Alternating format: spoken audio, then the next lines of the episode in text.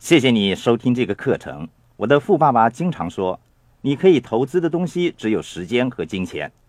感谢你愿意为这个课程投资了时间和金钱。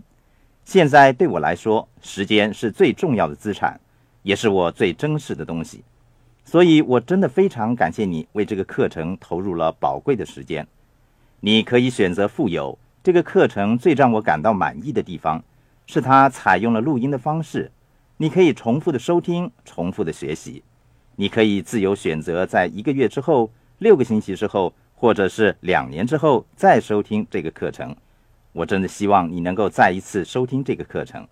虽然是相同的材料，但随着你的改变，每一次的收听都能给你带来新的体会。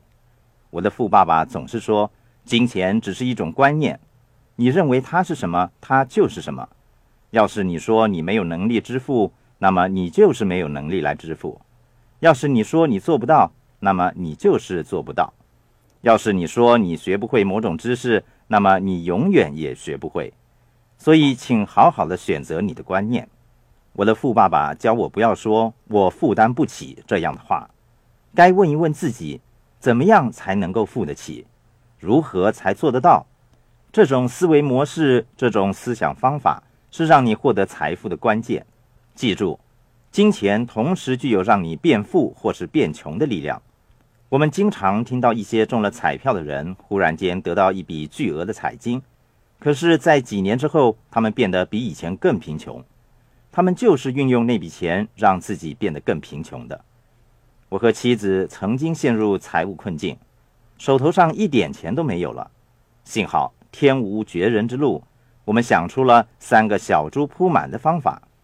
从那个时候开始，我们在每天早上起床之后，就分别在三个小猪铺满里投进二十五美分，之后就慢慢的增加到一美元。把钱投进小猪铺满是我每天起床之后第一件要做的事情。我之所以这样做，是希望在每天起床之后便开始自我训练，开始学习和行动。每当我把钱投进铺满的时候，我深深的感觉到，我终于有一天会变得富有的。我想在这里说明的是，每天当你起床之后，你可以做出正确的选择。